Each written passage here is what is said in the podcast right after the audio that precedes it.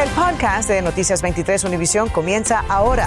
Con todo lo que necesitas saber para estar al día. Hola, ¿qué tal? Muy buenas tardes. Les saludamos Sandra Peebles. Y Ambrosio Hernández. Los bomberos han controlado en más de un 80% un incendio forestal en el área de la avenida 137 y la calle 8 en el suroeste de Miami-Dade. Las unidades permanecen en la escena protegiendo una planta de tratamiento de agua y varias torres de radio en los alrededores. Debido al humo, se recomienda a las personas en el área con problemas respiratorios que permanezcan en el interior de sus casas.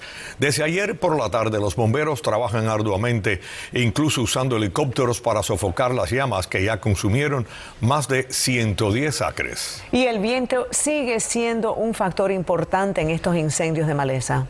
Nuestro jefe de meteorología, Eduardo Rodríguez, está listo con el pronóstico para contarnos qué podemos esperar. Eddie. Gracias, Sandra y Ambrosio. Bueno, efectivamente usted tiene imágenes del viento que hemos tenido hoy y no solamente aquí en tierra, el mar, estamos hablando de oleaje muy, pero muy peligroso, pero en cuanto a los incendios, lo que pasa es lo siguiente, cuando tenemos el viento fuerte, alimenta literalmente las llamas, aporta oxígeno y además propaga el humo. Nuevamente vuelve a ocurrir otro caso de violencia escolar que terminó con un estudiante en el hospital, pero según el Distrito Escolar de Miami-Dade, este no es un caso de bullying. La madre contactó a Noticias 23 pidiendo justicia. María Fernanda López nos tiene ahora los desgarradores testimonios. Queremos aclarar que la madre aceptó que reveláramos la identidad de su pequeño hijo que tiene solo 10 años. Siempre me hacen cosas feas. No quiero ir a la escuela. Jesse J. McCready Jr. es la escuela a la que David asiste desde que tenía siete años cuando llegó de El Salvador, su país natal. ¿Desde cuándo empezó todo eso, mi amor? Desde que comenzó este año. Son niños muy crueles. ¿Qué te hicieron? Me habían apoyado aquí con un lápiz con mucha punta. Y me dolió mucho. Porque me lo, lo siento duro pero el pasado 9 de marzo la agresión lo envió a una sala de emergencias. Estaba saliendo de la escuela y por el pasillo un niño vino y lo empujó. La intención del niño era tirarlo por las escaleras, pero no lo consiguió, pero de igual manera lo, lo empujó tan fuerte que se fracturó el brazo. El codo quedó destruido completamente. La madre asegura que al día siguiente fue a la escuela, pero la directora no lo pudo atender. Y el security para mí fue muy grosero al decirme, acá no podemos hacer nada, ¿qué necesita dinero? Yo le dije, dinero no. No, porque ningún dinero va a reemplazar, a sustituir el dolor de mi hijo, es lo que yo estoy sufriendo. No es eso lo que quiero. Lo que quiero es que me ayuden a cubrir esos gastos médicos, sí, eh, que otra madre no pase por lo que yo estoy pasando, que otro niño no sea violentado de esa manera. Contactamos al distrito escolar y nos dijeron que la directora no tiene reportes de bullying hacia David y que lo considera un estudiante ejemplar. De hecho, en diciembre se ganó un diploma por ser buen ciudadano. El incidente es considerado un accidente. Nunca hemos hablado porque teníamos miedo. Nosotros no somos de acá y de mi país salimos por el mismo motivo. Hay mucha violencia. El distrito asegura que la asistente de la escuela le dijo a la madre que podía usar un seguro médico escolar, pero aparentemente Doris no ha podido comunicarse con ese servicio. No queremos causarle daño a nadie, pero tampoco merecemos ser tratados así porque somos inmigrantes. Me dicen ballena porque soy muy gordo.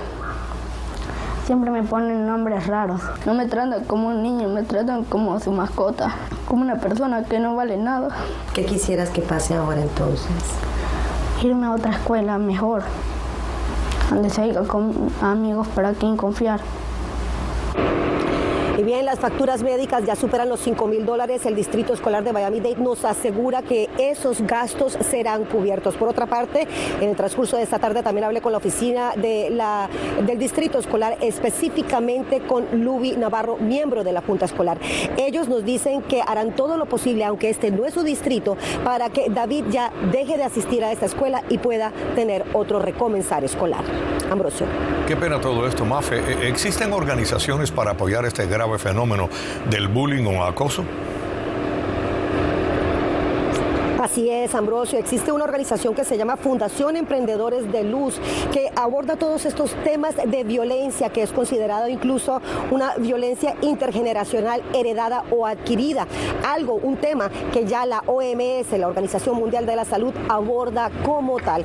Más adelante, en próximas ediciones, estaremos tratando ese tema como tal. Vivo, soy María Fernanda López. Continúen con más de Noticias 23, Univisión. Gracias, Mafe, por tu atención a este importante tema. Bueno, hoy tuvo lugar una audiencia preliminar para el caso de Nicolás Cruz, responsable confeso del tiroteo de Parkland en 2018, que dejó a 16 personas muertas y 17 heridas. La selección del jurado de 12 miembros y 8 suplentes para el juicio de penalización comenzará este lunes. Ambas partes le dijeron hoy a la jueza que el proceso puede durar de 4 a 6 meses debido a la cantidad de víctimas y agravantes.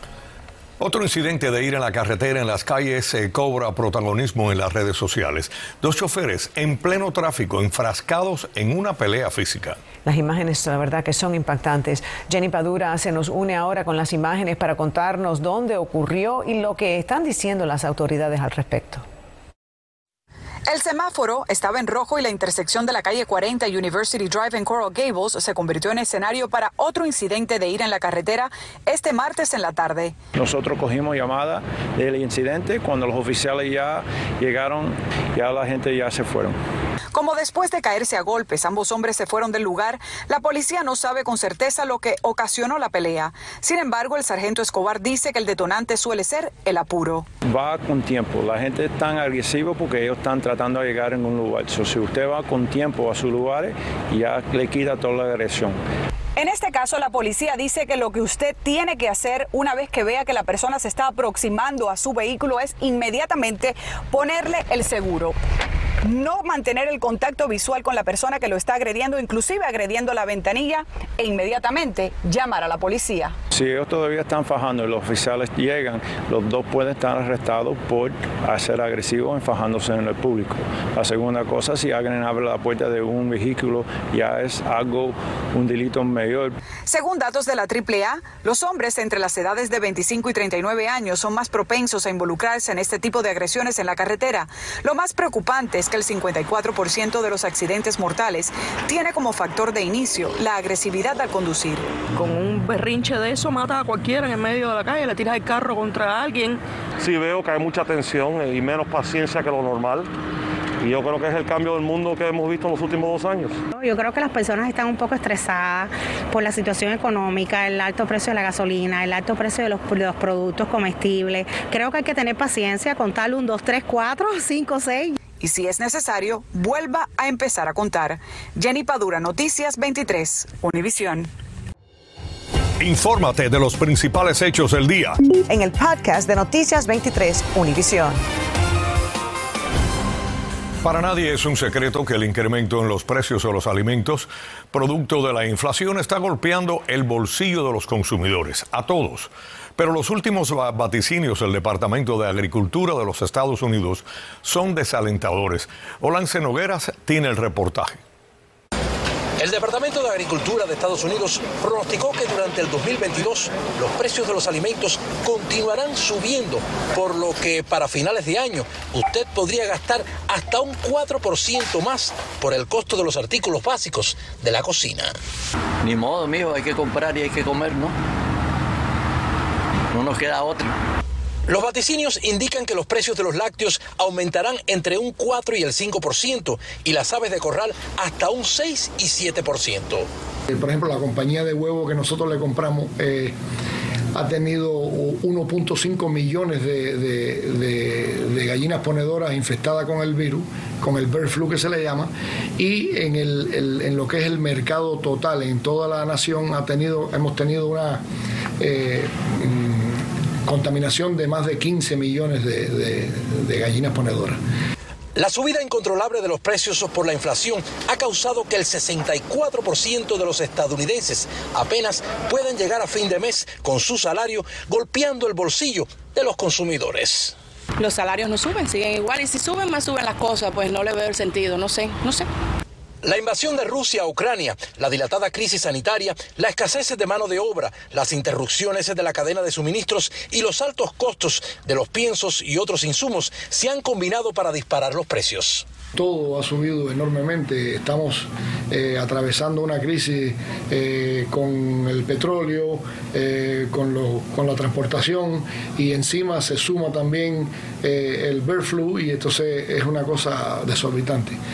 Si usted piensa que salir ahora a un restaurante a comer puede ahorrarle dinero, Piénselo de nuevo. El Departamento de Agricultura también predice que los precios de los productos de las comidas en los restaurantes aumentarán del 5 hasta el 6% durante este año. El Departamento de Agricultura también está anunciando que el precio de los cereales, los productos horneados, también subirán entre 3 y 4%. Olance Nogueras, Noticias 23, Univisión. Según la patrulla fronteriza de los Estados Unidos, 7.000 migrantes son detenidos diariamente intentando cruzar la frontera desde México. Esto representa un incremento si se compara con el promedio diario de 5.900 en febrero pasado. En el caso de algunos países como Cuba, por ejemplo, vemos una importante escalada. Las autoridades detuvieron a unos 1.500 cubanos el lunes en diferentes pasos fronterizos, cifra récord que representa más del doble del promedio diario diario, también comparado con el mes pasado. Javier Díaz está en vivo ahora con más de esta información.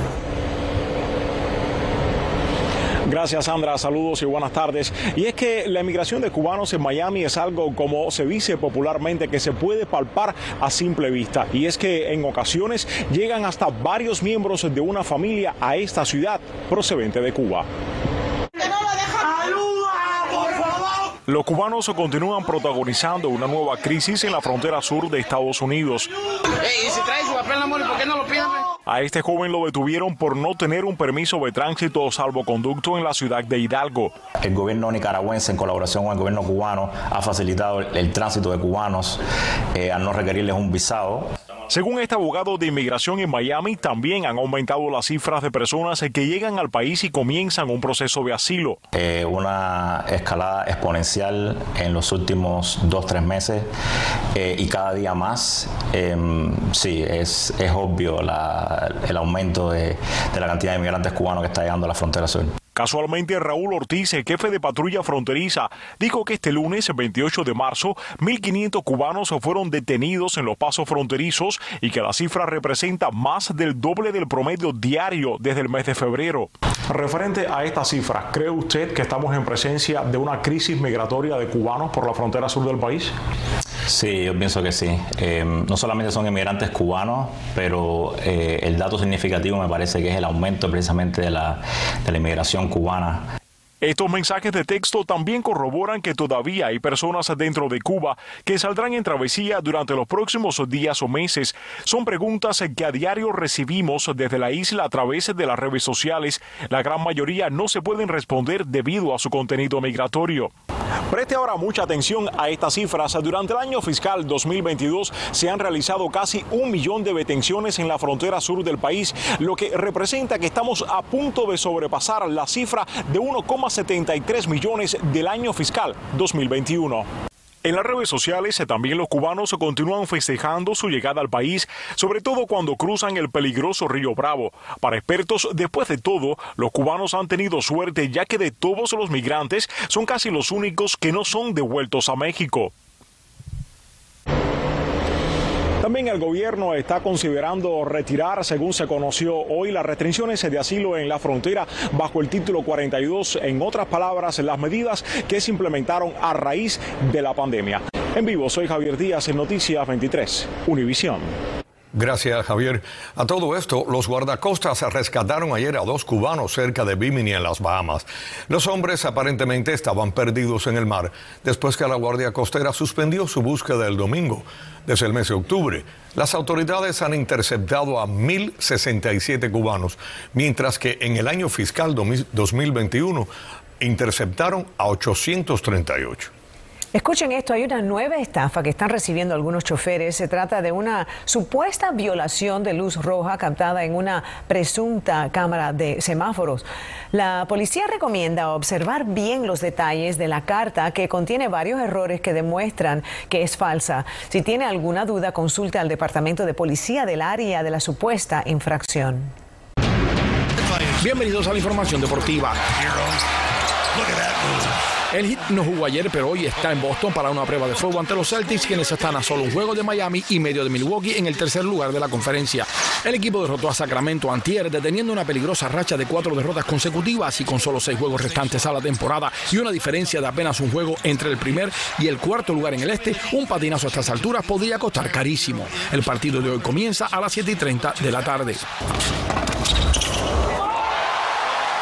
Con su victoria de ayer ante el griego Stefano Tsitsipas, y Carlos Alcaraz continúa su camino en busca de convertirse en el jugador más joven en ganar el Miami Open de tenis, mérito que hasta ahora conserva Nova Djokovic, quien con 19 años lo logró en el 2007. A sus 18 años, este fenómeno español se la verá con el serbio Miomir Kemanovic en cuartos de final y de imponerse se enfrentaría en semis o al campeón defensor Uber Urcax o a Daniel Medvedev, quien para entonces ya estaría de vuelta en la cima del ranking mundial. Ernesto Clavelo, Deportes 23.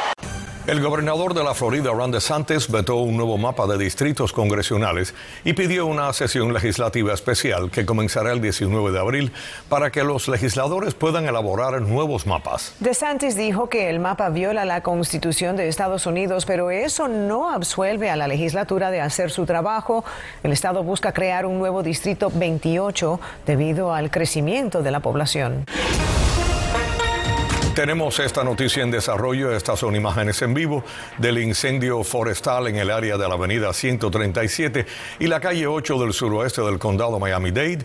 Varias unidades de bomberos permanecen allí protegiendo una planta de tratamiento de agua y varias torres de radio. También las autoridades insisten en que los residentes del área se protejan del humo. Siga todas las plataformas digitales de Noticias 23 para que esté informado sobre el desarrollo de esta noticia. Acabas de escuchar el podcast de Noticias 23 Univisión.